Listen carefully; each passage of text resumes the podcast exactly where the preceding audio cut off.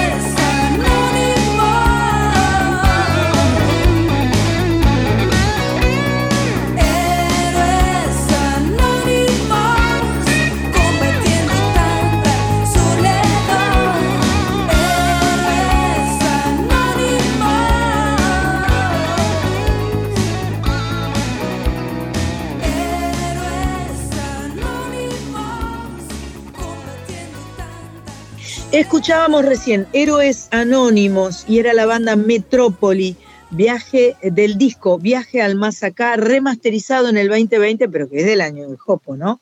Este, y antes era Celeste Carballo la generación 2006, sabemos que vuelvo pronto. Metrópoli estaba integrada por Isabel de Sebastián, Ulises Butrón, Celsa Mel Gaulan y Richard Coleman. Eh, bueno, eh, les cuento que hace una semana, diez días atrás, eh, nos fuimos al cine con Marita. Es lindo ver cine en el cine. Lo recomiendo profundamente porque este, es, es otra historia. Fuimos a ver una peli basada en un libro. Yo había leído el libro y la verdad es que la peli me gustó mucho. Y estamos eh, en comunicación con quien escribió el libro y parte del guion, porque participó del guion, no lo hizo él solito. Eh, él está justamente en la otra orilla y su libro y la película se llaman La Uruguaya y tanto le gustó La Uruguaya que se fue para allá, ¿no? Hola Sandra, ¿cómo estás? Buenas noches Pedro, un gusto, gracias por atendernos. Muchas gracias por invitarme y sí, tenés razón, me- un amigo me dijo, te fuiste a vivir a tu novela. Claro, claro. Es que es Puede ser. precioso Uruguay, Montevideo ni hablar. Puede ser que, que haya como a- abierto camino con las palabras, eh, haciendo como un mapa, un mapa eh, verbal de Montevideo y, y que después entré por ahí, puede ser. Eh, es- son muy raros los caminos de la vida, ¿no? Así que puede ser que haya sido así. ¿Cuánto hace que estás? Y van a ser tres años. Ah, un montón, Sí, un montón. En la pandemia me rechiflé. Perfecto. Buen momento para, para instalarse en otro lado. Sí, sí. Hicimos una movida grande, así que eh, acá estoy en Montevideo hace tres años y, y fue, fue lindo estar en el rodaje de la Uruguaya y ir, Claro. ir- los días donde se filmaba en la calle y demás, fue, fue lindísimo eso. Me imagino. Eh, bueno, la aventura de la uruguaya va de la mano de Hernán Casiari, ¿no? Ese loquillo, ese Sí. loquillo total, que eh, yo no sé si él inventó este sistema por el cual concretaron la producción de la uruguaya o si es algo que ya existía y simplemente lo, lo, eh, lo- lo pusieron.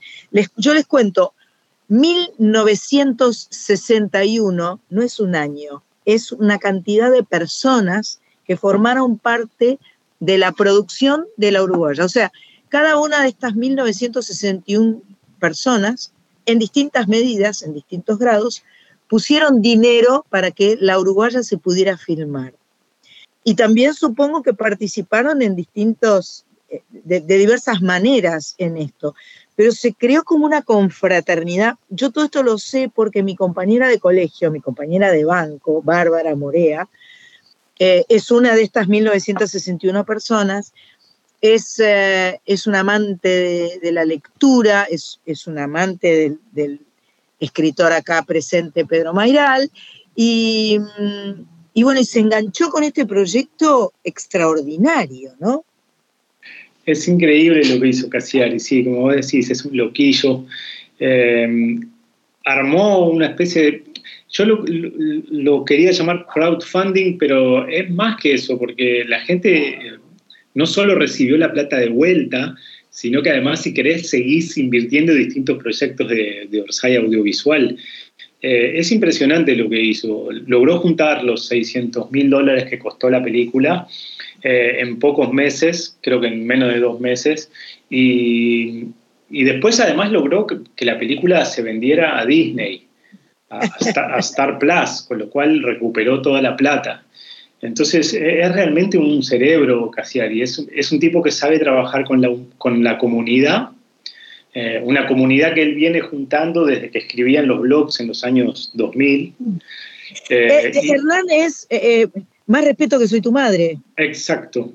ni más ni Eh, menos. O sea, Es- eh, un, un- un fenómeno eh, de blog que se convirtió en una obra de teatro hiper taquillera a las órdenes de Antonio Gasalla, y que, y, y bueno, y a- ese fue el puntapié inicial, ¿no? De, de todo El- su- Sí, claro. el- no, el puntapié inicial, digamos que es la revista Orsay.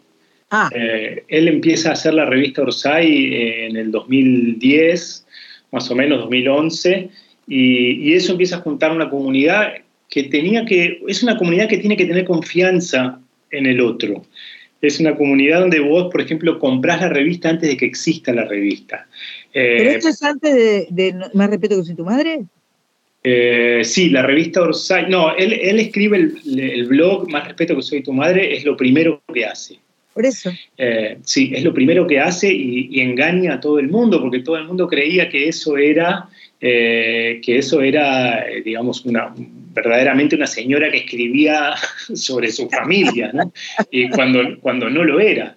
Entonces, eh, efectivamente, eso fue el, el puntapié inicial. Y, y después, como vos decís, Gasalla lo llevó al teatro y, y, y bueno, Cassiari fue creciendo más y yendo a las radios y ahora es, es más conocido. ¿no? Sí, sí, sí, por supuesto. Perdón. Perdón que te. Pero entonces, bueno, volvemos a lo uruguaya. Eh, ¿Vos se lo llevaste a él o él te, te propuso a vos? ¿Cómo fue? Eh, Orsay estaba buscando, Cassiari estaba buscando un proyecto de una película que no fuera muy cara. No tenía que haber ni, ni sea, que no fueran a Moscú como James Bond, Que no se rompieran nada. autos, Claro. que no, que no hubiera, sí, que no, que no actuara Ingrid Bergman y que, Exacto. claro, Entonces, eh, y, y le calzó como un guante porque, porque además somos amigos con Hernán. Él aparece mencionado en la novela. Eh, así que todo, se alinearon los planetas para que esta historia eh, fuera posible para hacer eh, con, la, como primer proyecto de Orsay Audiovisual. Así que así fue, me preguntaron si me animaba a hacerlo con ellos y a mí me encantó la idea porque yo sabía que si ellos lo hacían, eh, yo iba a poder participar, estar un poco en la cocina. me encanta. Me parece absolutamente extraordinario. Podemos mechar con música, ¿no? Ya que la uruguaya tiene tan buena música, vamos a escuchar primero que nada una canción de Eduardo Mateo que se llama Mejor me voy. Eduardo Mateo es un au- autor, músico de culto de Uruguay, eh, autor de Y hoy te vi, por ejemplo. Eh, y esta canción la canta eh, Diane Denoir, musa. El gato está haciendo, ¿se escucha el gato? Bueno, vamos a poner la música si puedo sacar al gato. Diane Denoir, musa de Eduardo Mateo, pionera de la movida beat en Montevideo. Justamente esta canción la compuso Mateo para ella. Vamos a escucharla a ella cantar esta canción que es una de las canciones de la Uruguaya y seguimos charlando con Pedro Mairán.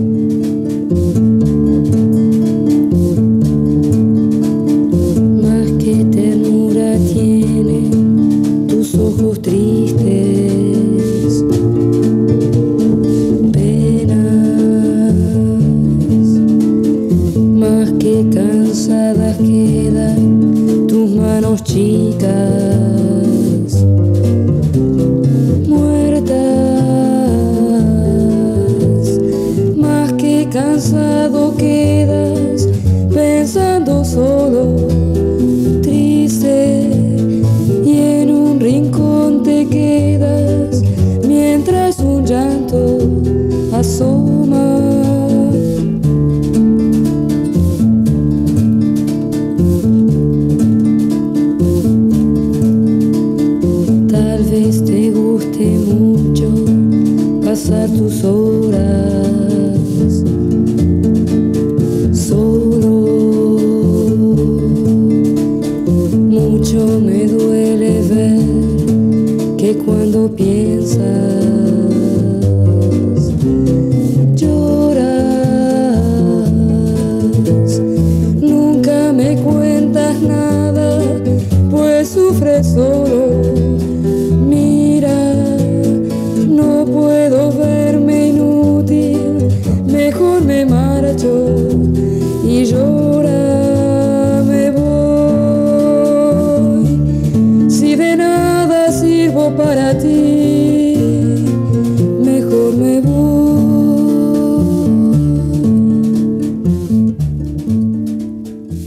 Escuchábamos a Diane Denoir, musa de Eduardo Mateo, cantando Mejor me voy, una canción de Eduardo Mateo, que forma parte de la banda de sonido de la película La Uruguaya. Estamos conversando con Pedro Mairal, que escribió el libro y parte del guion y nos está contando cuentitos y cosas lindas. Eh, las chicas ambas, pónganse eh, eh, en el orden que quieran, o Sandra Corizo o Pato, ¿cuál quiere arrancar? Bueno, eh, arranco yo, Pato. Eh, yo tenía entendido que cada uno de los 1961 personas que pusieron, los accionistas que pusieron, pusieron todos una cifra igual, o, o eso no sé si es correcto. Y quería saber también, esa es la primera pregunta, y la segunda es saber eh, qué tipo de decisiones tomaban, creo que tuvieron que ver con la elección de los, de los actores, si esto era así, por lo que había escuchado. Sí, eh, lo que hizo fue vender bonos de 100 dólares. No podías comprar más de 10 para que nadie, para que no comprara, que no viniera un potentado y dijera, bueno, yo compré la mitad de la película y tengo decisión.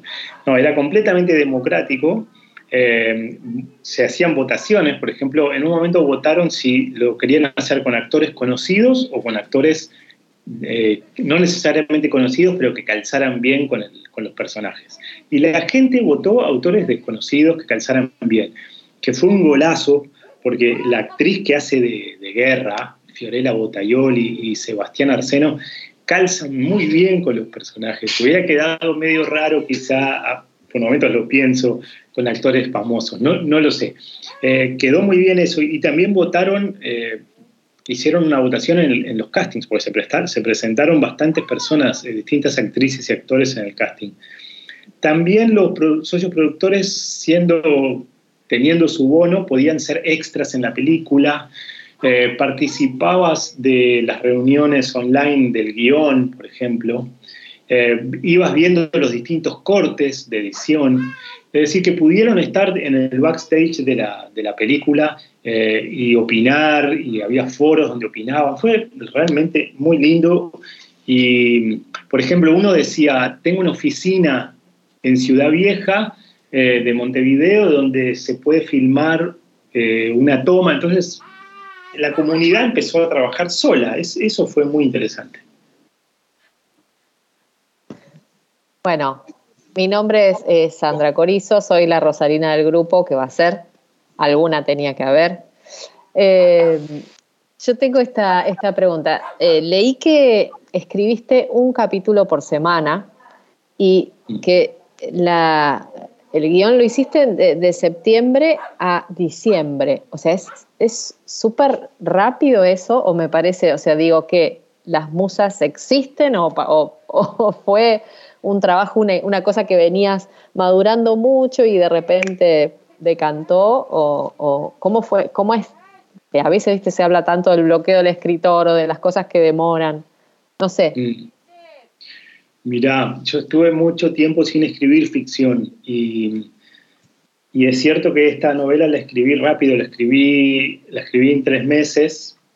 Eh, un amigo me dijo, la escribiste de taquito y yo pensé, por supuesto que en el momento no se lo supe contestar, pero me quedó rebotando después y pensé, sí, pero ese taquito lo practiqué como 10 años, porque ese, ese estilo que tiene el, el libro es algo que yo practiqué en las columnas que escribía para perfil, por ejemplo, que eran medio como microensayos, medio antihéroe, también crónicas de viaje que escribí, también eh, cosas que escribí en los blogs, cosas que, o sea, ese tono muy confesional, ¿no?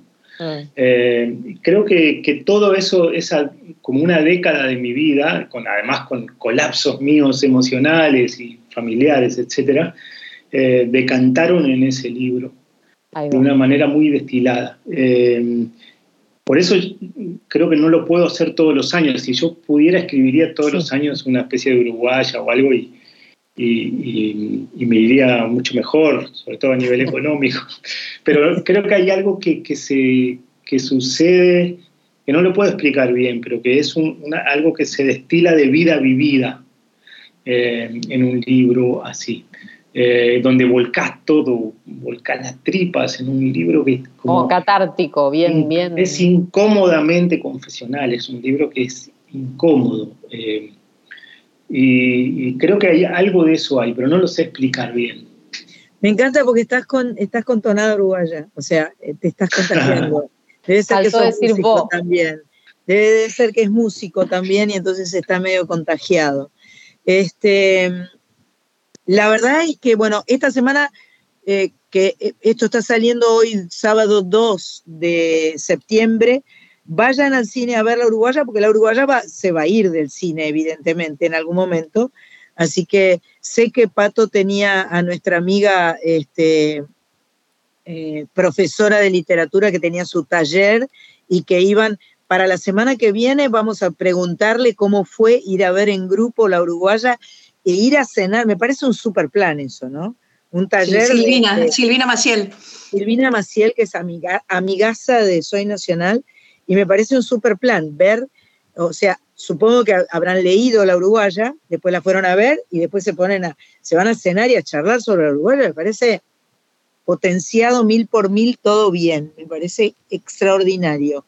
Este, y me pareció un acierto que los actores no fueran muy conocidos. eh, y me quedé con ganas de volver a verla porque sentí que había muchas sutilezas que yo me estaba perdiendo. Este, porque uno la está viendo en el cine y uno, digamos, pasa la película, obviamente, ¿no? Entonces, Bárbara me decía que es una película eh, muy hecha por, por muchas mujeres. Además de la directora, es como que hay una energía femenina muy presente en la uruguaya. Sí, absolutamente. Desde el principio yo le dije a Hernán Casiari y a Cristian Basilis de, de Orsay que para mí la tenía que dirigir una mujer porque, porque hay una mirada muy masculina en el libro. El, libro está todo contado por un hombre, está como atrapada en, eh, la, historia en la mente de un, varón. Y, creo que la película tenía que funcionar como algo que viniera a, a contestarle de alguna forma a ese libro. ¿no? Y cuando me hablaron de Ana García Blaya, me puse a ver su primera película, Las Buenas Intenciones, que es lindísima película, que logra una gran intimidad, una familia. Y yo pensé, si ella logra esta intimidad en la Uruguaya, que es una historia al fin y al cabo muy íntima también, claro. va a ser un golazo. Y, y, efectivamente fue la mirada de, como dice Bárbara, fue la mirada de Ana García Blaya, eh, la mirada de Josefina Licitra en el guion, eh, la mirada de, también de mujeres presentes en el rodaje, eh, uh -huh. que hizo que, que la, la, película le venga como a, a contestar al, al libro. Y, y, a la vez, yo pienso que si alguien ve la película y después lee el libro, el libro le contesta a la película, en una especie de yin y yang que, que, me, que me gusta mucho cómo, cómo funciona. Bueno, un placer charlar con Pedro Mairal y ahora vamos a escuchar a Mochi haciendo Días sin voz.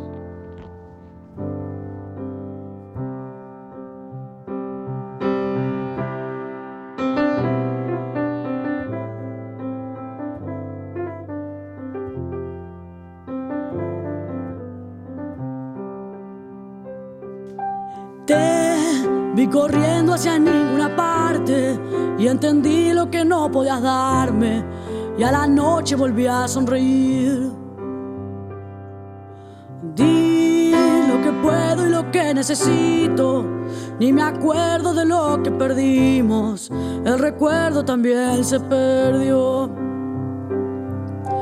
Vi historias que no tienen tiempo, que los sueños se van con el viento, que no todo se puede vivir.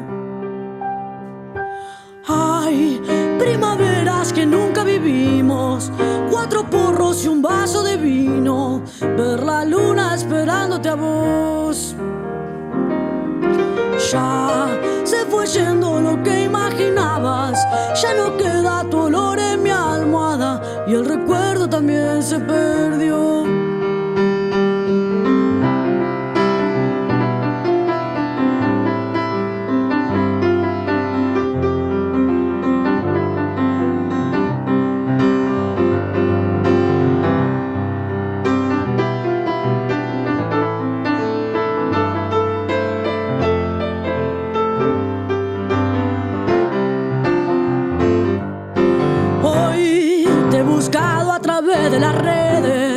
Recordando que tu corazón quiere olvidarse de lo que pasó.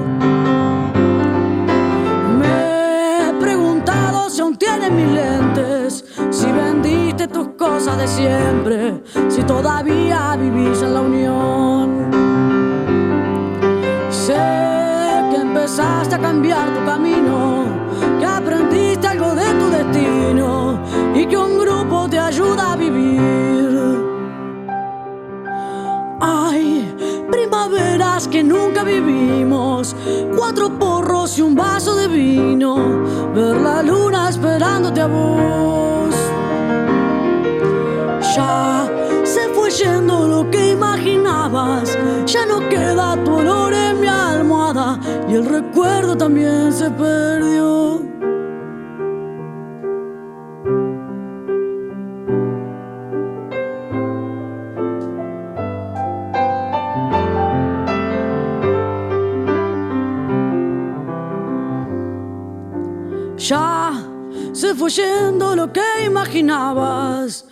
No queda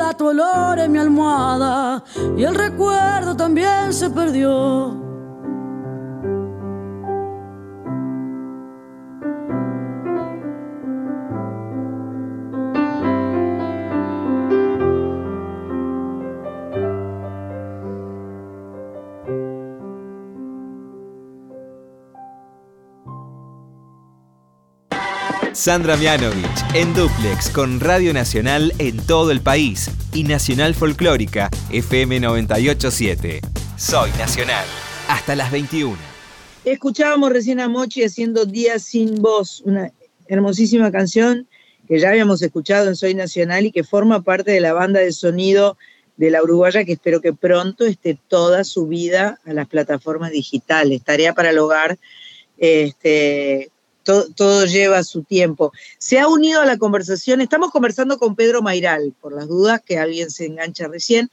Y por el otro lado lo tenemos a Rafa Otegui, que también se suma a la conversación, porque Rafa es el compañero de banda de, de Pedro Mairal, y a mí me gustó tanto eh, la vidita, me gustó, me pareció tan, tan lindo ese, ese, ese final de la Uruguaya con esa canción, me pareció, no, de- no tendría que spoilear.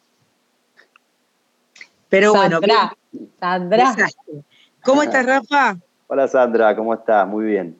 Muy linda tu canción o vuestra canción. Gracias. La canción es de Pedro, la compuso Pedro, letra y música.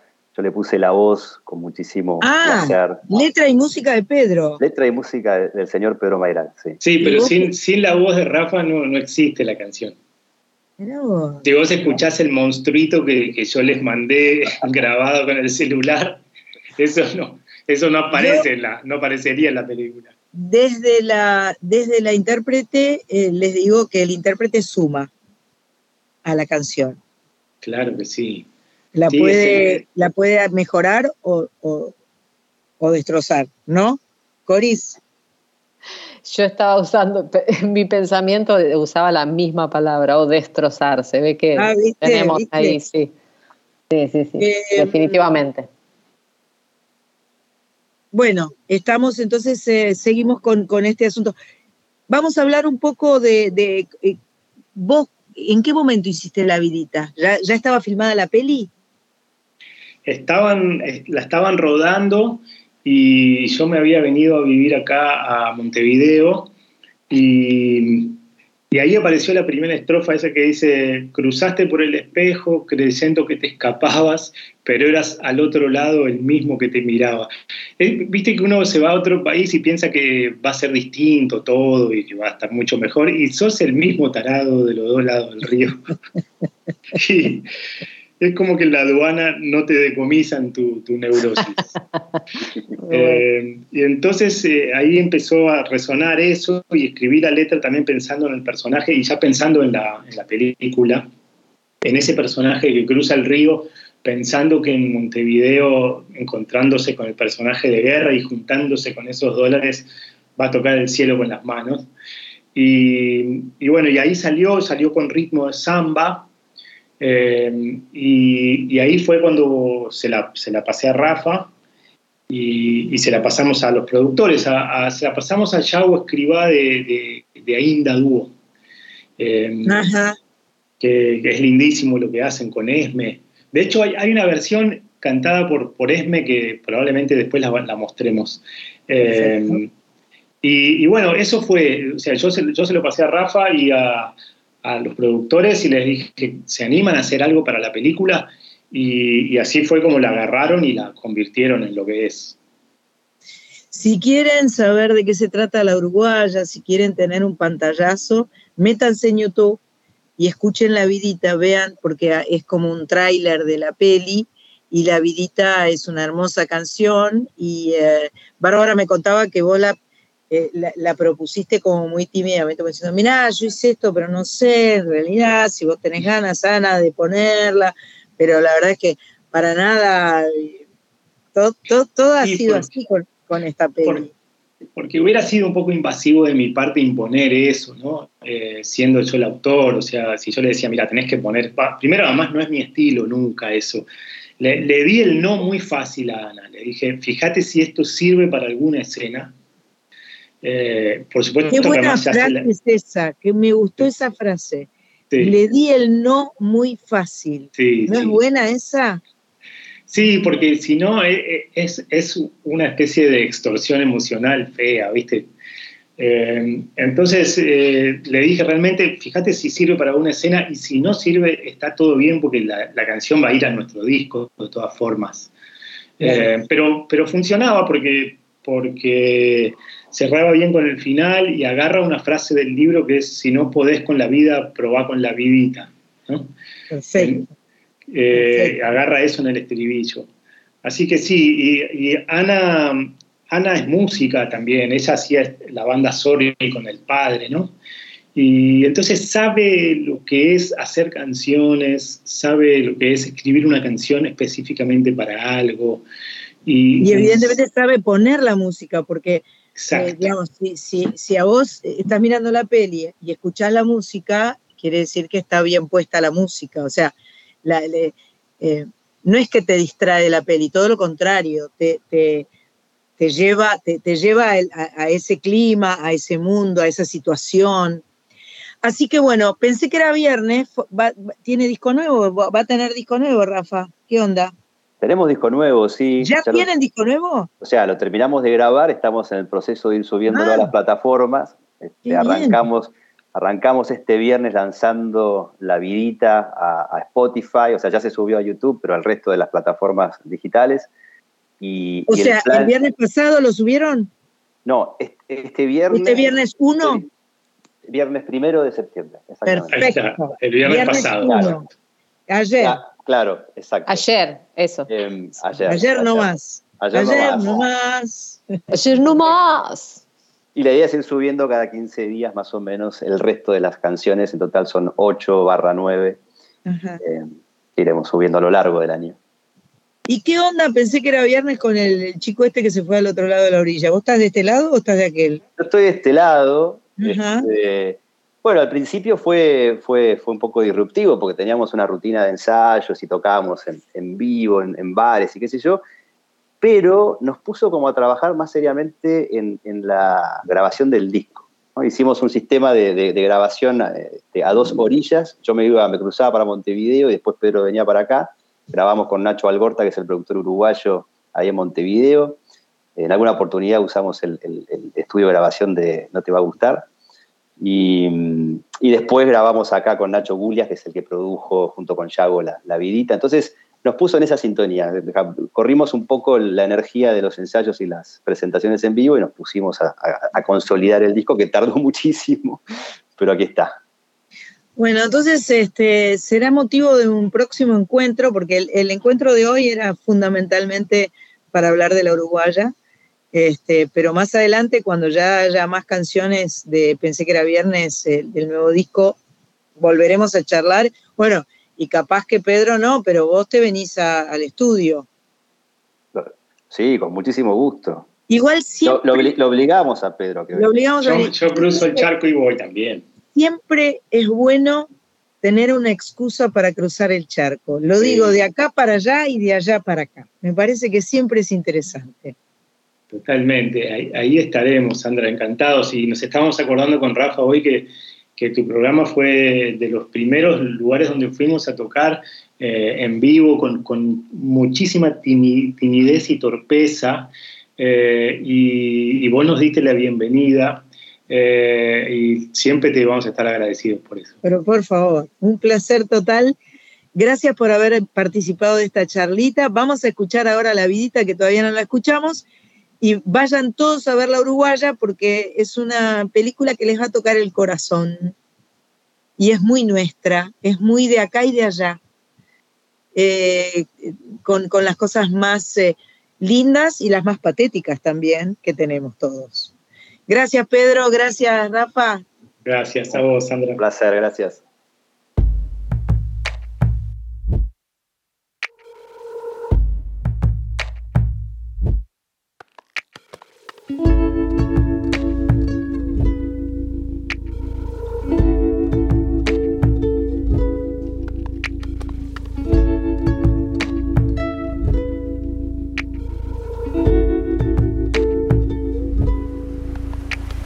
Cruzaste por el espejo, creyendo que te escapabas, pero eras al otro lado, el mismo que te miraba, pero eras al otro lado, el mismo que te miraba.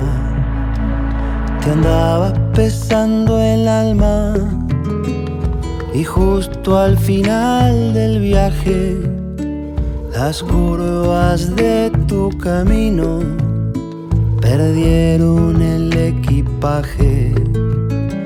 Las curvas de tu camino perdieron el equipaje. Si no podés con la vida, probemos con la vidita. Tu estrella susurra siempre lo mismo en las dos orillas. No es que tu estrella susurra siempre lo mismo en las dos orillas.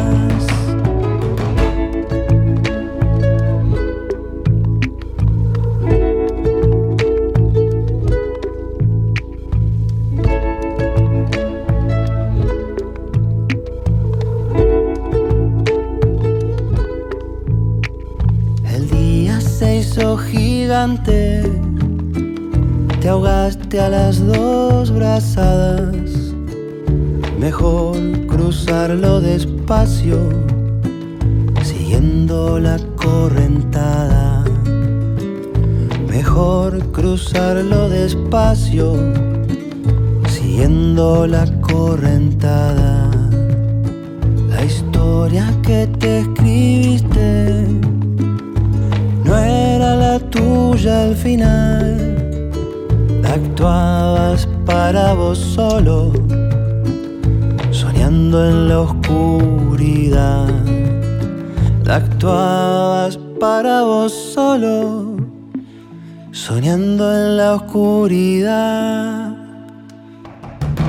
Si no podés con la vida, probemos con la vidita. Tu estrella susurra siempre. Lo mismo en las dos orillas. No es que tu estrella susurra siempre. Lo mismo en las dos orillas.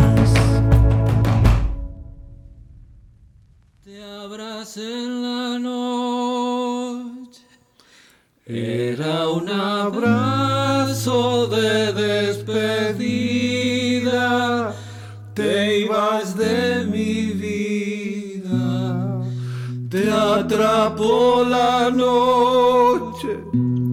La oscuridad traga y no convida. Quede a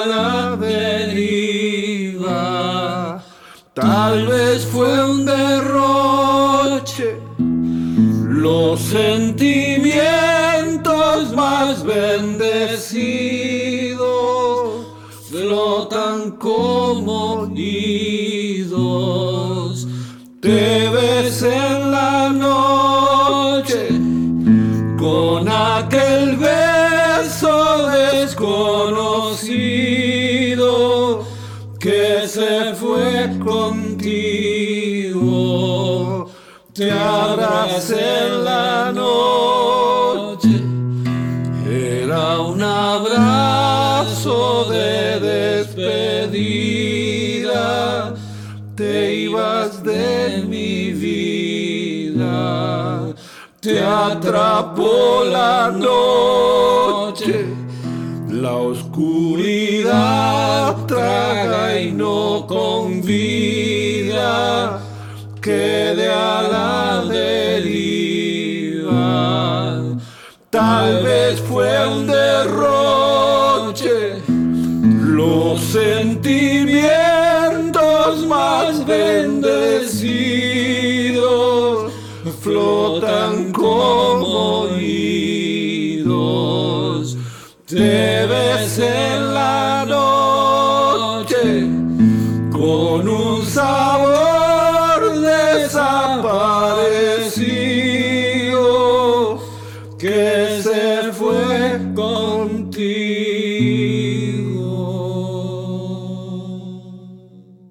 Escuchábamos recién eh, La Vidita, eh, canción de, pensé que era viernes, de Pedro Mairal y Rafa Otegui, eh, forma parte del- de la película La Uruguaya, estuvimos charlando con ellos y la verdad que lo pasamos súper bien.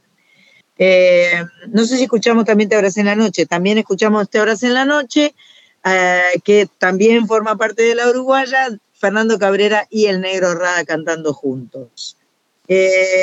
Eh, usted tenía algo para decir acá, la chica. eh, Sí, tengo un anuncio, anuncio Cuéntenos, cuéntenos. de una invitada que tuvimos hace muy poquito en el programa, que es. Flor Bobadilla Oliva, que está haciendo esta obra de teatro que nos comentó la otra vez que vino al, a piso Sí. y contó que está hablando en, en- en guaraní, ¿no? Y bueno, que se llama Extranjera Lenta, eh, que tiene dramaturgia y dirección de René Guerra, y lo está haciendo en, los, en el Morán, en el Cultural Morán, lo estuvo haciendo los domingos y ahora en el mes de septiembre pasa a los viernes. ¿sí? Perfecto. O sea que O sea, es, era, había, eran tres domingos, me acuerdo. Me Claro. acuerdo que hablamos porque el tema era que el domingo de las pasos no lo podían hacer porque no se Exacto. podía. Mirá qué memoria, yo no me acordaría de todo eso. Sí. Bueno, ahora, ahora quedó 1, 8, 15, 22 y 29 de septiembre a las 20 y 30 en Pedro Morán 2147, que es el Cultural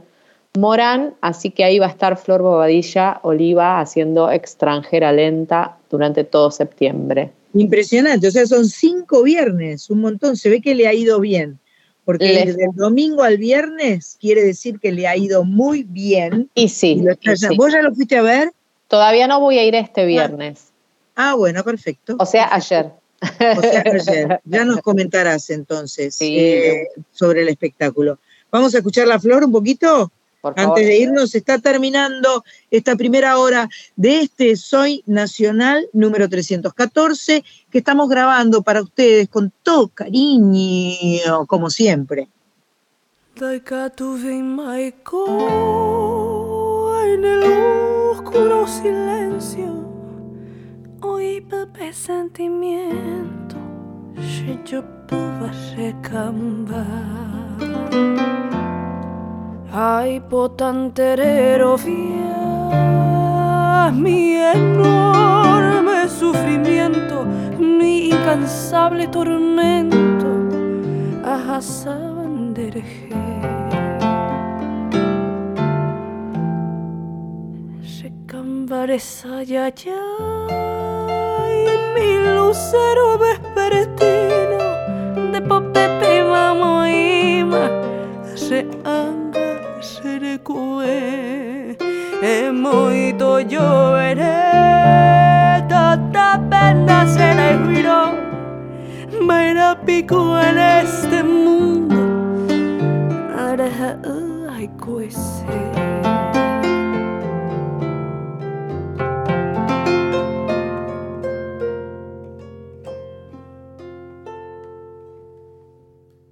Tu pao pio repicar campanita de bronce. O Pepe llega a la Virgen, Añezú, Añemboe.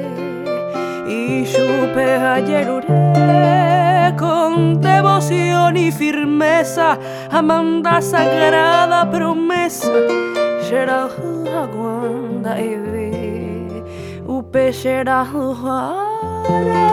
y potupan en las rosas, una las mariposas o anuncia lleve alegría y en medio del bello día recamine esa suerte ante y la muerte.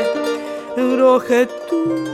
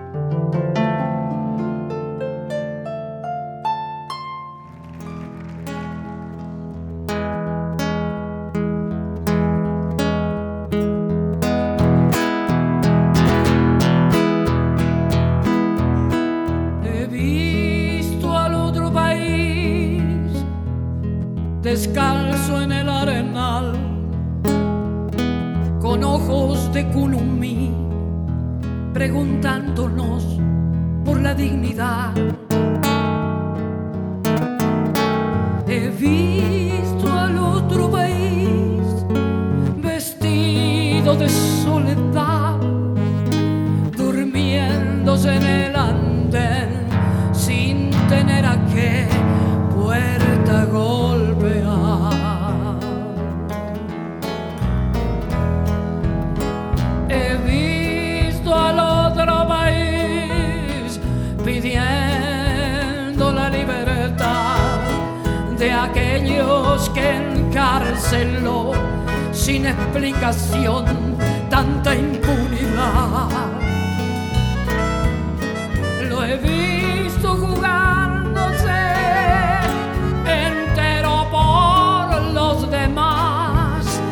Blancos pañuelos va, déjenlo pasar, déjenlo pasar. Lo miré soltar su esperanza al viento como una pandorga de sol en vuelo.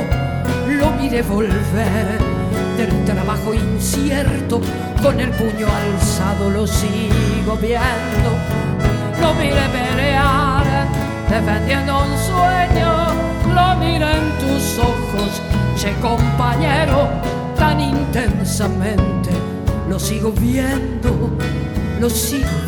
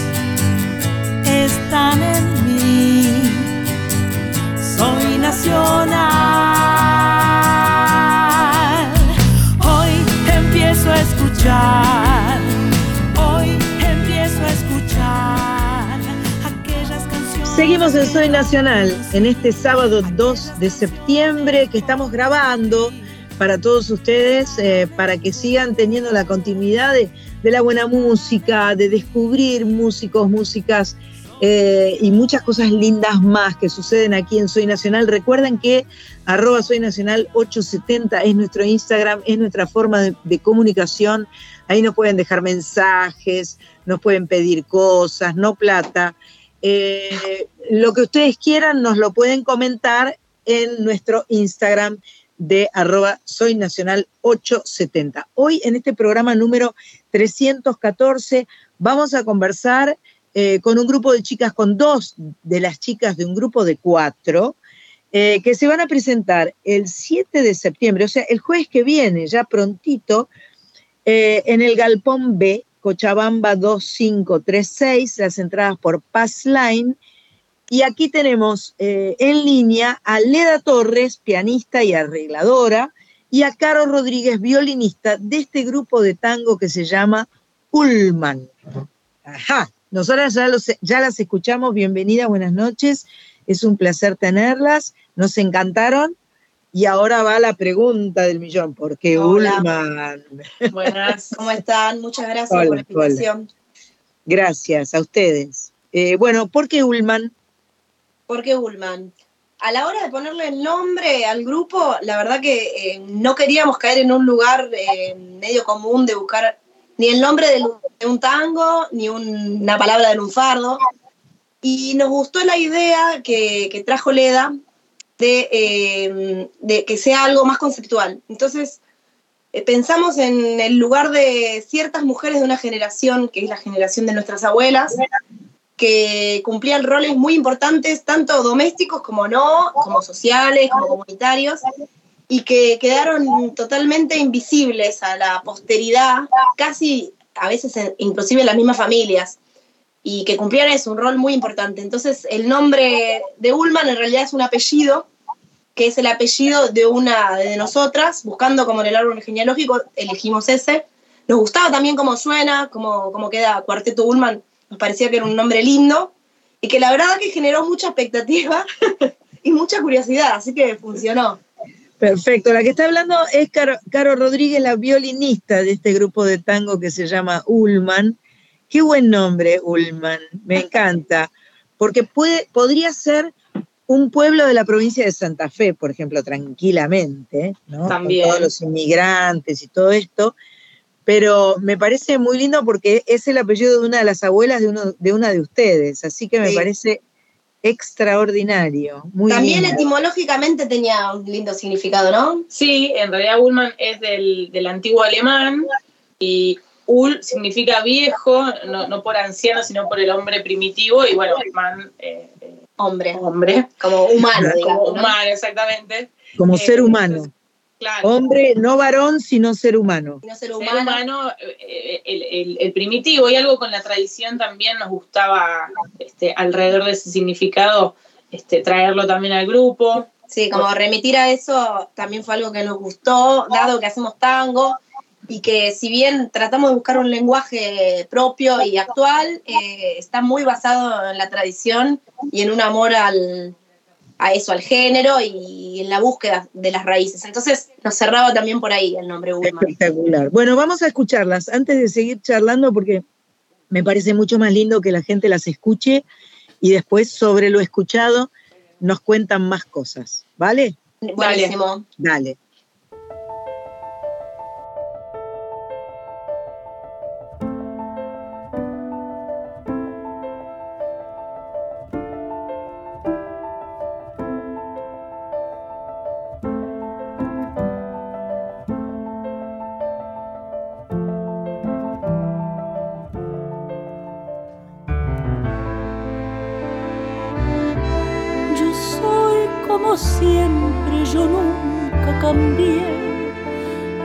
Es la de antes, mi vida también. Por eso de pronto me cuesta creer que seas la misma, la misma de ayer. Parece mentira que todo de un golpe se pueda romper. Parece mentira que el sueño más puro no quiebre la fe. Te miro y no sé, me cuesta creer que seas la misma que quise una vez.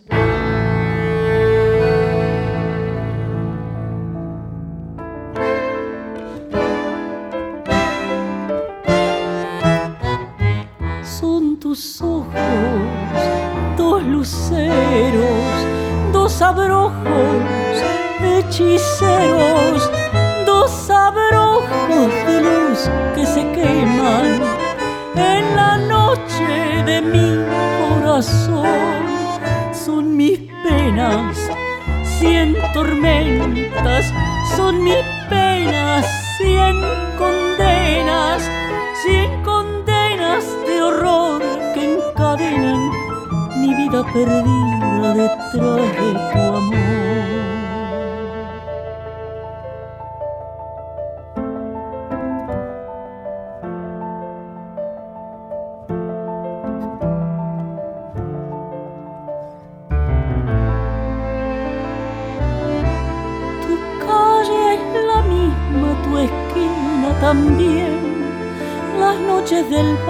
Mismas de ayer. La luna es la misma que vimos los dos, colgada en la punta de aquel callejón.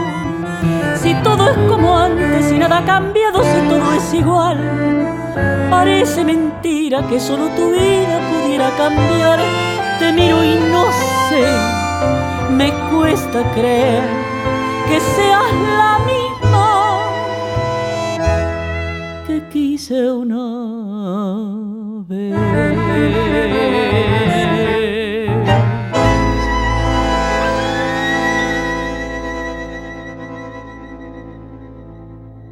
Era el cuarteto Ullman eh, y la canción se llamaba Parece Mentira. Tuvieron como invitada a Lidia Borda, eh, Parece Mentira de Homero Mansi y Francisco Canaro. Muy lindo suena esto, chicas, suena espectacular. Muchas Bueno, gracias. Muchas gracias.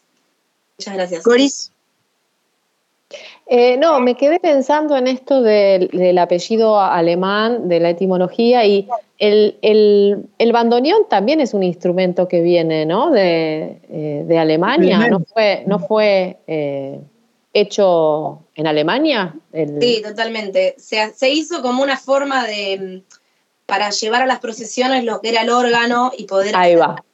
digamos, caminando.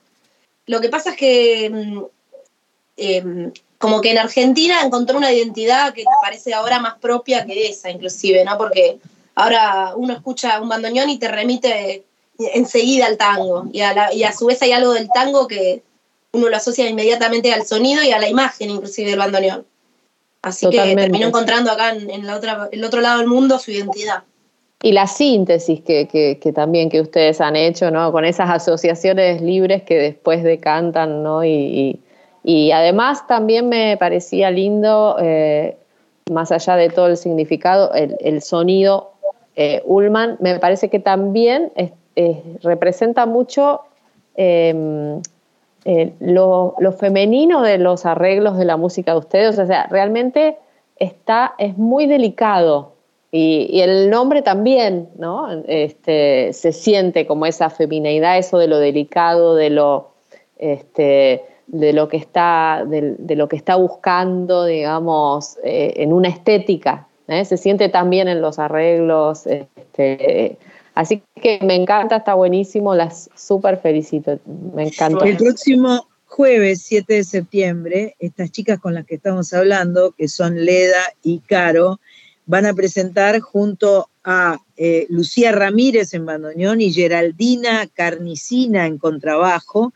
Eh, ya está en el aire, el primer disco. Me encanta que sea el primer disco, qué frescura. A las 9 de la noche en el Galpón B, Cochabamba 2536, las entradas por Pass Line. Y bueno, eh, hay muchas obras clásicas, pero también hay obras de ustedes aquí, ¿o no? No, no, en este primer Son disco clásicos, fundamentalmente. Todo clásico, sí. Lo que hay es temas mm, eh, muy del repertorio tanguero, como puede ser El Amanecer o Parece Mentira inclusive. Y después hay temas que eh, no son del repertorio tanguero y los trajimos un poco para acá, o sobre todo los trajo Leda a través de los arreglos, eh, como por ejemplo Tale 4, que es un- una canción de Goran Bregovic. Eh, Goran Bregovic. Y bueno, ¿por qué no? ¿Cómo no? Bueno, sí, es, eh, eh, es quien le puso música a las películas de Kusturica y viene, por supuesto, de, de- como De los de un, claro, de un folclore bastante alejado al nuestro y desde el arreglo lo, lo trajimos un poco al Río de la Plata. y es un poco Espectacular. la, la idea. Sí, Buenísimo. o después también interpretamos una milonga, que no es la típica milonga ciudadana que pertenece al género tanguero, sino que es una milonga campera, eh, composición de Atahualpa Yupanqui, y la que fue su esposa, eh, Nenet Pepín, que en su momento eh, tuvo que filmar eh, todo como Pablo del Cerro. Entonces, Exacto, exacto. nos gusta mucho interpretar ese tema y presentarlo como una composición de ella. Eh, como que también termina de darle un cierre a ciertos conceptos que tenemos con el grupo. Y además la obra es muy hermosa y el arreglo es muy lindo también. Bueno, que escuchamos más, ¿no, Pato? ¿Escuchamos otra cosa acá? Lo que, bueno, ahora vamos a ver la, la productora digital que nos pone.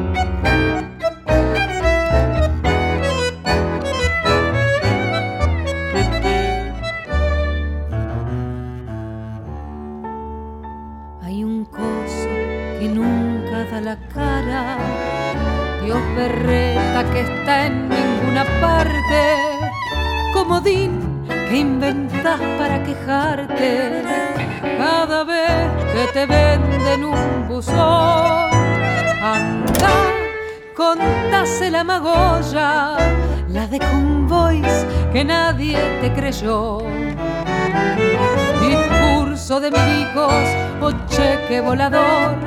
Estamos hasta acá de cuentos chinos. Anda, cobrase la magolla que pagariola tu desilusión y el cuento de que Dios es argentino anda corriendo, contaselo. Hay un nadie que es víctima de todos y es anónimo rey de la macana. Berretín que inventas de mala gana cuando ves tanto crimen sin autor. Anda, contase la magolla, la de convoys que nadie te creyó. Discurso de milicos o cheque volador, estamos hasta acá de cuentos chinos. Anda, cobrase la magolla que pagariola tu desilusión y el cuento de que Dios es argentino anda corriendo, contaselo y el cuento de que Dios es argentino anda corriendo, anda, contaselo. Escuchábamos recién al cuarteto Ullman. Ullman es U-L-L-M-A-N-N, dos L's y dos N's. Magoya recién junto a Ana Sofía Stamponi, esta canción de, o este tango de, o esta milonga de. Tango. Tango, tango de eh, Marilena Walsh y Atilio Stampone. Stamponi. Así, Stamponi, perdón. Y además es, es- perdón, es Héctor Stamponi. Ah, no es a ti. Ay, Pato, mala de Pato. Mira, mira, mala de Pato. Es Héctor Stamponi y, eh, y Mariana Walsh. Ahora sí, Sí, sí. bien. Sí. Y Ana Sofía Stamponi es la nieta de. Exacto. Ahí va, ahí va. Y estaba cantando. Estaba Sí, cantando, sí. sí. ¿Y cómo llegan a, a la elección de los invitados, de las invitadas? Porque hay varias invitadas. Eh, recién escuchábamos a Lidia Borda, ahora Ana Sofía Stamponi, también está Inés Cuello. Bueno, som- somos un quinteto de tango, de, un cuarteto de tango. ¡Apá! Eh, Instrumental. instrumental. eh, y un poco, eh, siempre estuvo la idea de traer la palabra y la poesía este, a nuestra música, y lo hicimos desde, desde un rol itinerante, es decir, eh, siempre hemos contado con la participación de hasta ahora cantantes mujeres, eh, invitadas que no cumplen un rol estable en nuestra formación. Y entre ellas están todas las que participaron como invitadas en el disco, y una de ellas es este, Ana Stamponi, es una admirada y amiga cantante y compositora. Bueno, un poco eh, viene de la, de la mano de, de su familia, creo yo, que, que fueron grandes creadores. Y al momento de invitarla a cantar este tema en particular, dijo, nos pareció lindo que ella le pusiera voz a la música de su abuelo y, y a, la, a la poesía de una de las más grandes también que, que tenemos, que es María de la duda, sin duda, una de las Sí. más grandes. Estamos conversando con Leda, espera, que se me saltó esta cosa. Estamos conversando con, eh, con Leda y Carolina, que forman parte del cuarteto Ullman. Se van a presentar el jueves que viene. Yo insisto con estas cosas porque hay que, hay que, hay que decirlo, jueves 7 de septiembre. Eh, ya está en el aire, es el primer disco, a las 9 de la noche, el Galpón B, Cochabamba 2536, las entradas por Pass Line. Y cómo, eh, bueno, tengo, por lo que dijeron recién, la sensación es que Leda manda un poco, ¿no? Acá, porque trajo los Sí, arreglos. la arregladora Ajá. la directora musical también. Ajá. ¿Y se ponen de acuerdo fácil o se agarran de las mechas? Las dos cosas, mira. Me encanta, me encanta la tiene el pelo corto es por eso. Claro, por eso se tiene pelo En corto. un buen día. Pero No soy tanto la jefa, parece, pero no, acá. eh, pasa las dos cosas. Eh, la verdad que más allá de nosotras dos, las cuatro tenemos temperamentos bastante fuertes que tienen un lado muy positivo a la hora de tocar y de hacer música. Claro. Pero como pasa, me parece, en un vínculo amoroso, también toda esa intensidad eh, se traduce a veces en dificultad para ponerse de acuerdo o, o mucha, mucho aplomo a cada uno en lo que piensa y en lo que quiere, en lo que quiere que se establezca. Y bueno, terminamos poniéndonos de acuerdo porque, sobre todo estéticamente, estamos muy de acuerdo y tenemos el mismo objetivo, que es que, que, que Ullman suene bien, que nos guste buscar alguna idea de belleza en lo que hacemos y, y poder expresarnos, pero bueno, sí, pasan las dos cosas. Nos llevamos bien y nos queremos. Vos sabés que se escucha, vos sabés que se escucha eso, se escucha el aplomo, la personalidad, eh, eh, porque tocar un instrumento musical no es solamente saber tocarlo o ser virtuoso a la hora de tocarlo. Para mí tiene mucho que ver con, con la personalidad y se las ve a las, se las escucha a las cuatro muy plantadas en, en los arreglos, ¿no? Como, como que todas suenan muy power, eh, formando, no sé si eh, coincidís acá, Tocaya, eh, como que suenan muy... Está muy, está muy bien ensamblado, suena realmente Exacto. como tiene que sonar el, el ensamble, los arreglos Sí, están muy bien sí. pensados, por eso decía lo de la delicadeza, pero también eh, eh, esta, esta, esta firmeza, porque es un estilo que necesita, digamos, eh, las dos cosas, ¿no? Básicamente. Bueno, muchas Bueno, gracias. hermoso. Sí. Es flor de laburo, además eso. eh, por un lado, eh, está buenísimo esto de la delicadeza, pero también hay algo de- del género que nos exige un poco eso y está bueno que lo podemos asumir. Eh, y bueno, y es algo que creo que se escucha en el resultado. Y lo bueno es que tenemos ese objetivo, de las cuatro. Entonces, mal, más o mejor, o peor o menos, pero nos ponemos de acuerdo en general, siempre. Buenísimo, vamos a, a decirles que en algún momento, cuando ustedes quieran y puedan, las queremos en el estudio, porque nosotras hacemos zapadas infernales en el estudio en vivo, este, así jugamos un poco. nos Pero no le vamos a arruinar las canciones No- a las chicas. molestamos, yo. molestamos un poco. Dos. Pero nos va a encantar que vengan a Maipú 555 en algún momento para compartir este, eh, ese, esa, ese cuarteto que suena tan, tan, pero tan lindo. Chicas, todo lo mejor para el próximo jueves.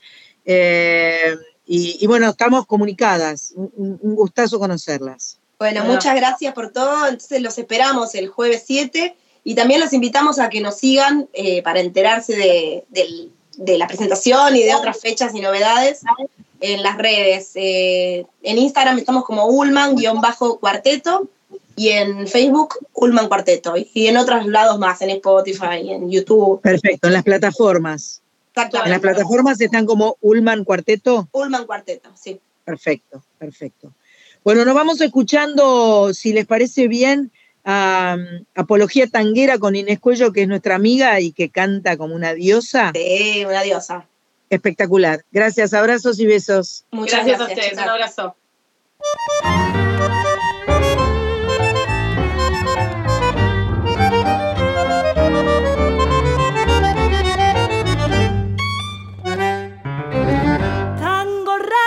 Que tenés el alma de un cachetazo. El alma de un cachetazo que vas llevando un hachazo en la frente y lo escondes. De la cabeza a los pies vestido de luto entero. Sos un símbolo canero que va taconeando fuerte. Sos la risa y sos la muerte vestida de milonguero.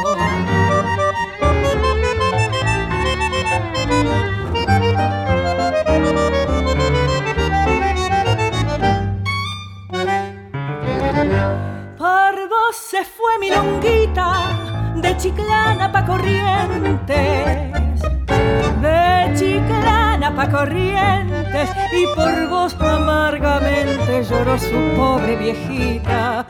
Por tu culpa, Carmencita quedó chapaleando barro. Por vos, el zurdo Navarro se hizo un viaje hasta la tierra. Y por vos, mi viola encierra un contrapunto bizarro.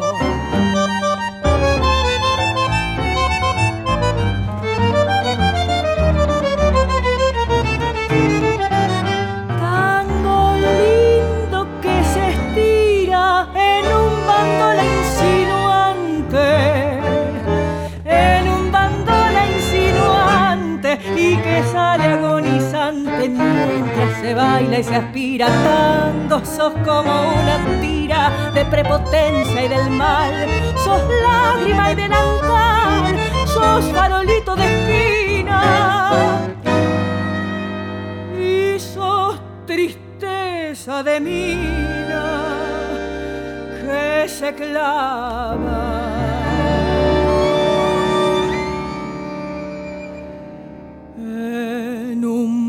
Puñal.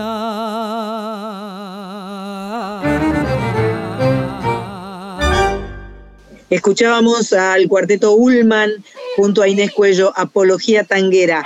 Se viene el bloque de Carlita Ruiz, el, el bloque homenaje. Esta vez María Rosa Llorio celebrando su cumpleaños que fue hace unos días, el 28 de agosto. Hola chicas, hola San, hola Nacionalas, ¿cómo va? ¿Cómo están? En esta oportunidad voy a hablar de María Rosa Llorio. Cumpleaños el lunes, así que es un hermoso motivo para homenajearla. María Rosa nació en Buenos Aires, cantante, profesora de canto, pintora, argentina ella, y desde ya María Rosa Llorio, pionera entre las mujeres en cantar rock en nuestro país. Fue corista de Sui Generis, se consagró como voz femenina en Por Sui Gieco y también fue integrante en Nito Mestre y Los Desconocidos de Siempre. Luego llevó adelante su carrera solista en la que grabó seis álbumes entre 1980 y 1987. María Rosa Llorio, para su álbum debut con los ojos cerrados del 80, contó con el apoyo de, escucha, Charlie García, Mono Fontana, Nito Mestre, David Lebón, Alejandro Lerner y una muy jovencita María Gabriela de Pumer, quien debutaba en su banda con solo 15 años. Dos años más tarde, en 1982, y ante una propuesta de su discográfica, María Rosa se relaciona con un músico que tenía un material exclusivamente compuesto para ella. ¿Quién era? Miguel Mateos, quien produce mandando todo a Singapur del 82, como te decía, que tenía un sonido más rockero. Allí se encontraba la canción ¿Quién sedujo aquí en Buenos Aires? y también Fanny está sola, que giraban constantemente en las radios. Un trabajo hermoso hizo María Rosa Llorio en 1983, el disco de los chicos enamorados.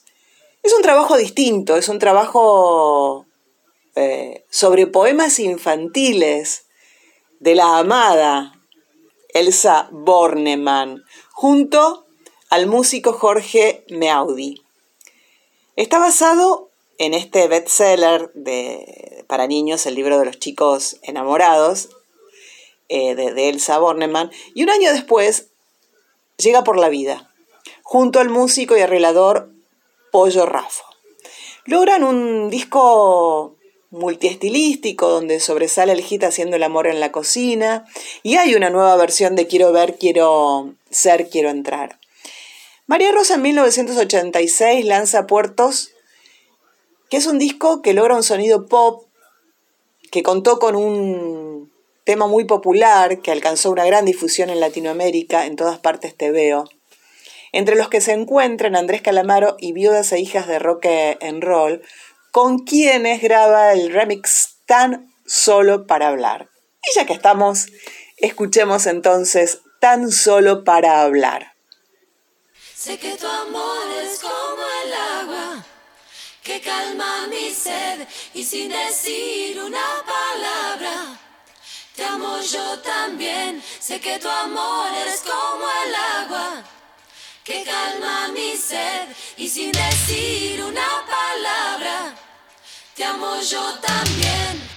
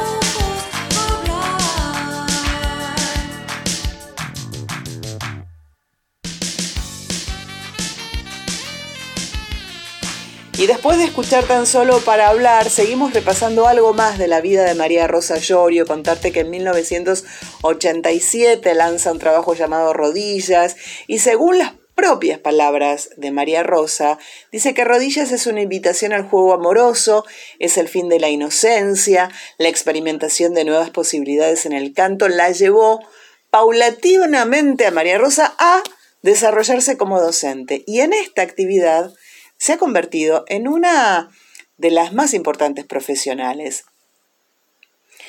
Eh, hace poco más de 20 años nace Asesina Serial, un repertorio de improvisaciones que permanece inédito.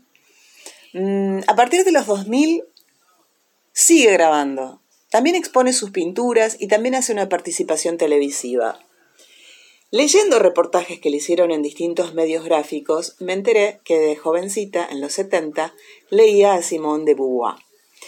María Rosa escribió su autobiografía, Asesínenme, rock y feminismo en los años 70.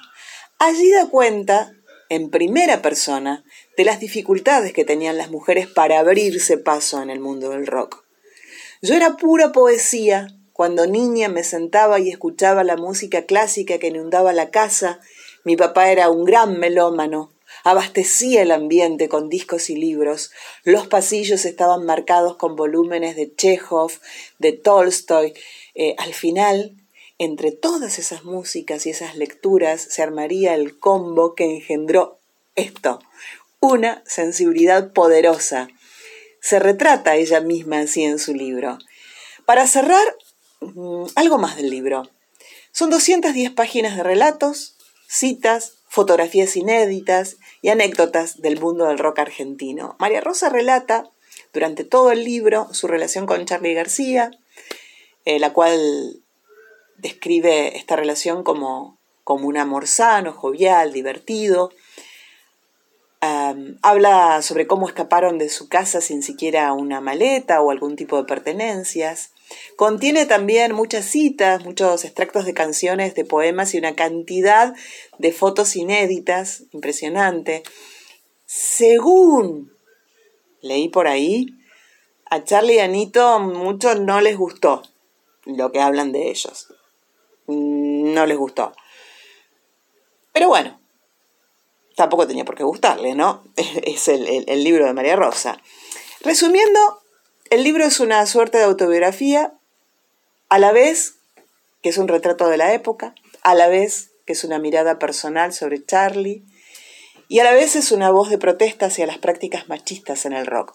Ah, Asesínenme tiene el prólogo de León Gieco. A León dicen que le gustó el libro. Vamos a cerrar este homenaje, esta columna dedicada a María Rosa Llorio con un clasicazo haciendo el amor en la cocina.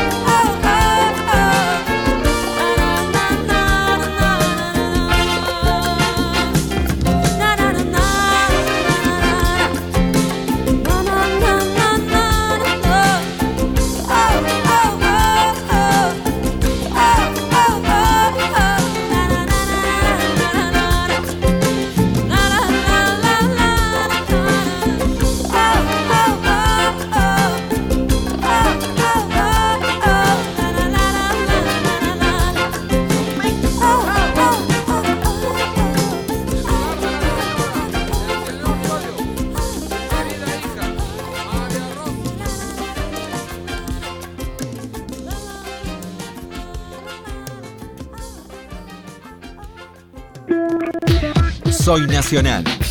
Con Sandra Mianovich. Por la radio pública. Hermoso, hermoso lo de Carlita Ruiz contándonos sobre vida e historia de María Rosa Llorio, amiga de la casa. Escuchábamos recién haciendo el amor en la cocina eh, de nuestra amiga María Rosa Llorio. Y ahora tenemos un mundo interior. Qué alegría, Coris ha convocado a alguien que ya mismo nos va a contar quién es. Bueno, sí, venía, hacía rato que, que no nos tocaba Mundo Interior, porque hacía rato que estábamos haciendo vivos. Exactamente. Y bueno, y hoy tocó Mundo Interior y aproveché eh, la volada porque como ando por Buenos Aires, eh, estuve juntándome con Maggie Cushen eh, y, y me estuvo contando algunas cosas que estuvo haciendo. En el interim me estuvo contando de eh, que viajó a Jujuy. Entonces yo le dije, eh, Maggie, decime nombres de músicos que hayas conocido, músicas y músicos allá, que, que yo tengo esta sección de mundo interior y, bueno, estoy queriendo. Entonces, de la mano de, de, de Maggie Cushen me llega el nombre de Ernesto Altea, que lo tenemos aquí presente. Hola Ernesto, Sandra Coriza acá te saluda. Este, hay que salir del agujero interior, así que esta vez es el turno de Jujuy. Bienvenido. Hola chicas, ¿cómo están? Muchísimas gracias por la invitación. Un placer verte. Gracias, Ernesto, por atendernos. ¿Con quién estás ahí? Se ven solo las orejas y te mira fijo además, porque no mira para este lado, te mira a vos. ¿no? Aquí sí, sí, solemos estar así a esta hora, entramos en un idilio amoroso previo a, a- ¿Cómo a la se noche. llama? Se llama Rufina, mi gatita. Rufina. Rufina. No, maravilla. Muy hermoso. No, eh, vos te das cuenta que está, lo mira, tiene las manitos puestas sobre el, le- el hombrito de, de- de- de- de Ernesto y lo mira fijo. Y él está No le vemos los ojos, pero son de amor. El idilio amoroso del final de todos los días, por qué suerte. lindo, qué lindo. Bueno, Ernesto, bienvenido. Contanos, bueno, Coris, preguntale lo que vos quieras. Bueno, contanos qué, es de tu, tu vida además del idilio amoroso, porque bueno, yo estuve googleando un poco por internet este, tus canciones, encontré tu música, pero encontré muy poca información a nivel periodística o notas. O, eh, entonces, mi, mi pregunta es, ¿cómo viene eso? ¿Cómo, viene, ¿Cómo estás con tus canciones? ¿Qué estás haciendo? Eh, presentate un poco, así la gente... Este, de, nuestra audiencia te conoce.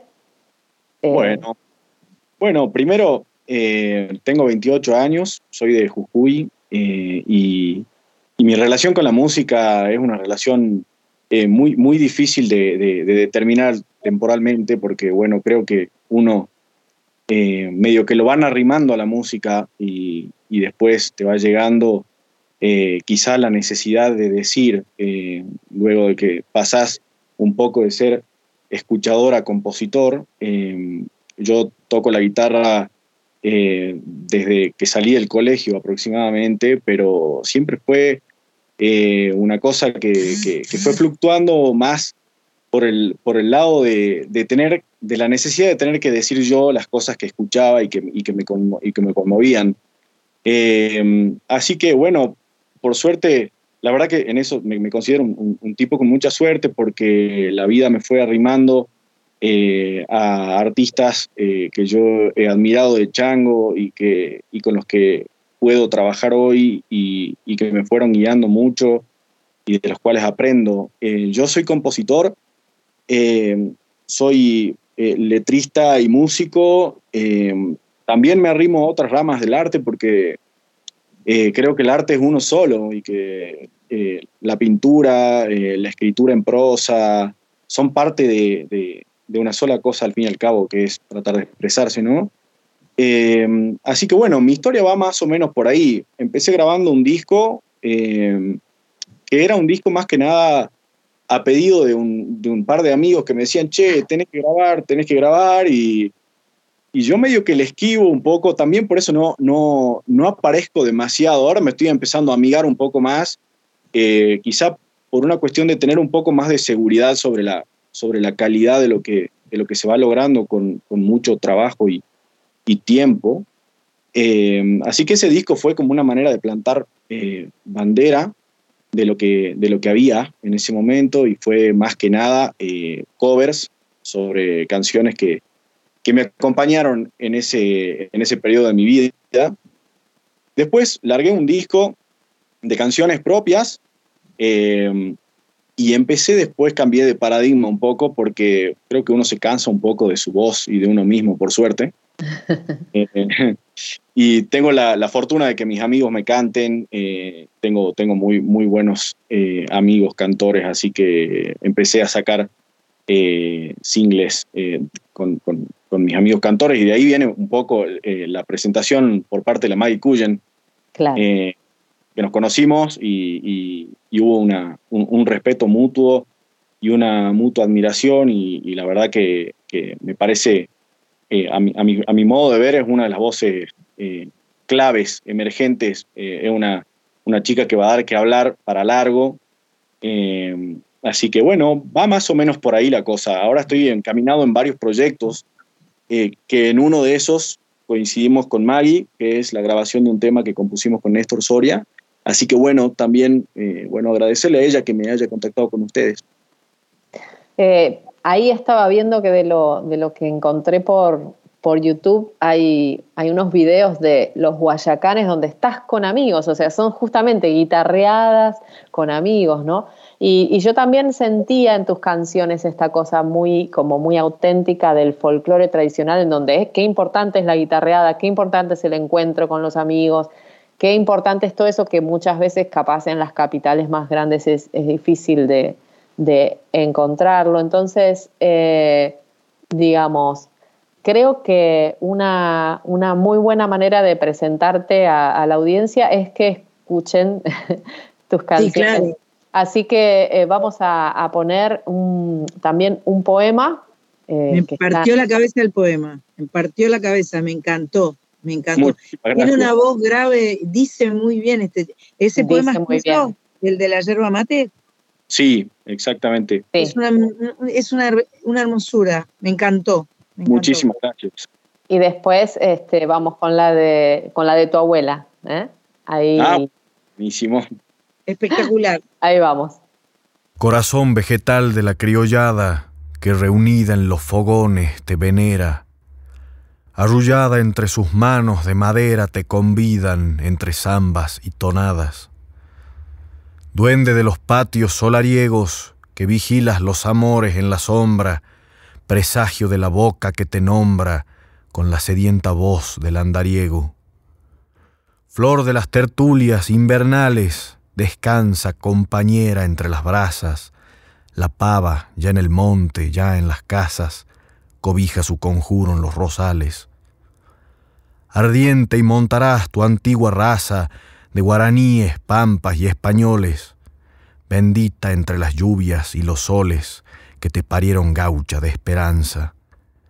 Hierba de la selva y la llanura, dame en tu sabor la tierra mía, que se me hace noche en pleno día, sin ese payé de tu amargura.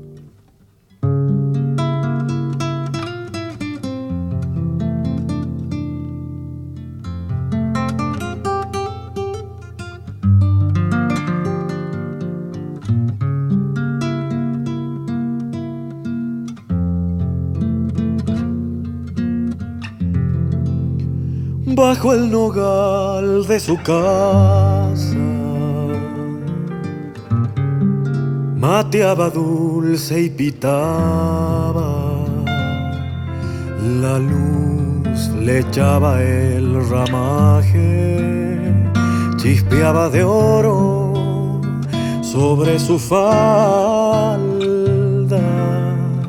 sus manos tibias palomas olían a flor de lavanda. Sus ojos ciegos de tiempo pedían al viento bagualas, salando la piel morena, mejilla abajo se memoriaba de cuando moza peinaba cabellos negros cuidando cabras. Lloré cuando me dijeron el barro bravo tapó su casa. Quedaron dos sauces solos y de los otros no quedó nada. Solito murió el nogal donde mi abuela pitaba.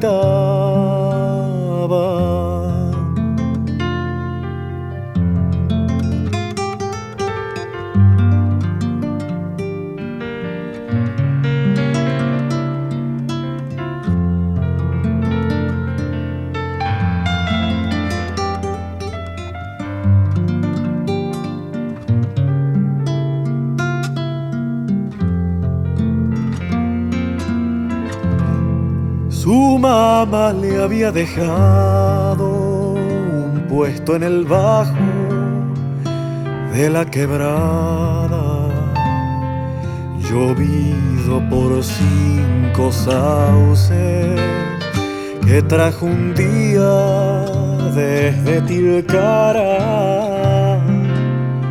Dos trenzas flores del viento caían dormidas sobre su espalda. Recuerdos de Doña Julia regresan mudos desde la infancia. Agosto en sus remolinos le enviaba flores de la quebrada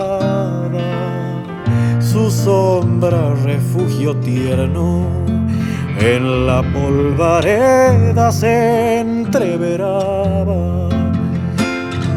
Lloré cuando me dijeron que el barro bravo tapó su casa. Quedaron dos sauces solos y de los otros no quedó nada, solito murió el nogal, donde mi abuela pitaba.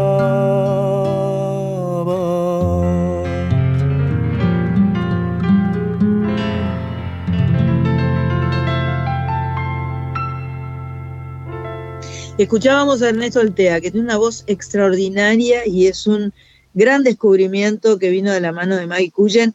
Primero, eh, un poema que se llama Yerba Mate, que me pareció increíble, y después la canción de la abuela Julia, que me partió el corazón, porque el, el nogal se murió solito y los dos, solo quedaron los dos sauces. Eso fue una, una maravilla todo, me gustó mucho todo, como, como decís y como cantás y como componés. Gracias, Ernesto.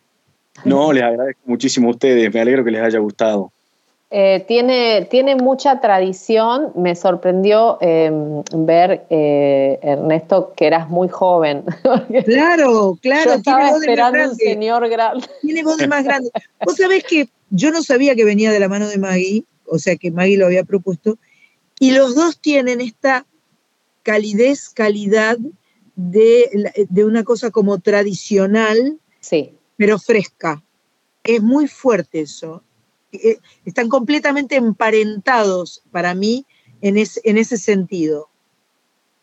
La verdad que es un hermoso piropo que me arrimes a la forma de cantar de Maggie.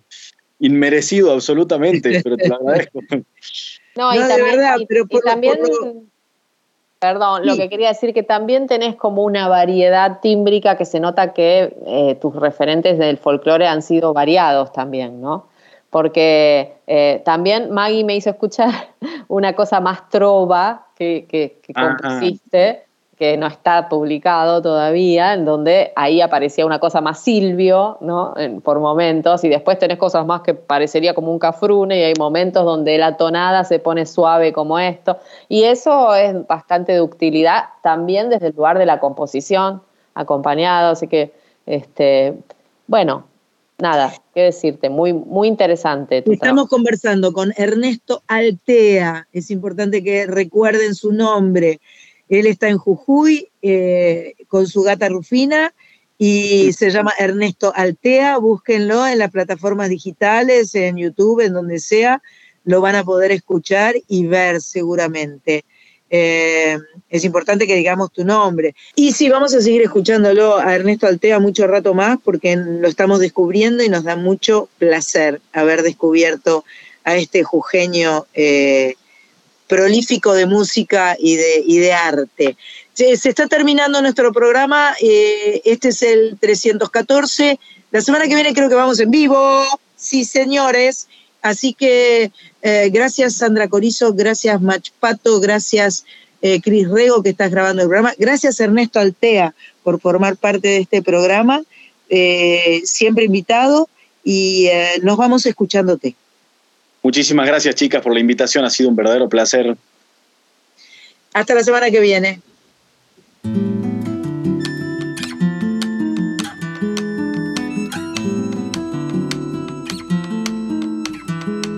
Se encontraron Chacho Rollo y Abel Mónico Sarabia en la cocina de un puesto con sus paredes tiznadas.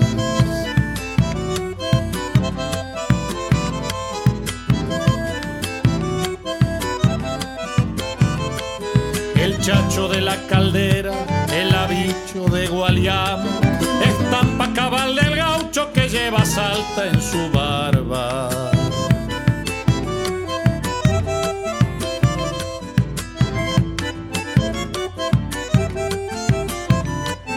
En el brasero un fueguito, agua palmate en la pava, y a la luz del sol de noche la del canto la llamaba.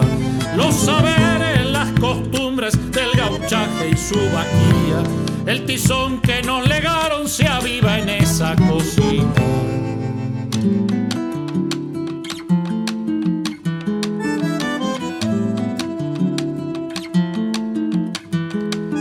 Don Abel soltaba coplas, abrazado a su guitarra, y el chacho rollo escuchaba bajo el sombrero a la ancha.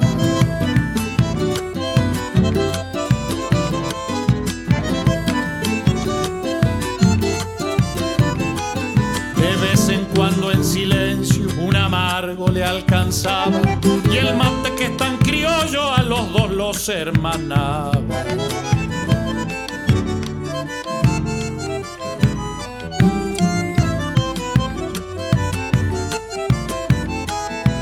El chacho rollo el habicho, un mate y una guitarra. Es un cuadro que nos pinta la sangre gaucha de Salta. Los saberes, las costumbres del gauchaje y su vaquilla. El tizón que nos legaron se aviva en esa cocina.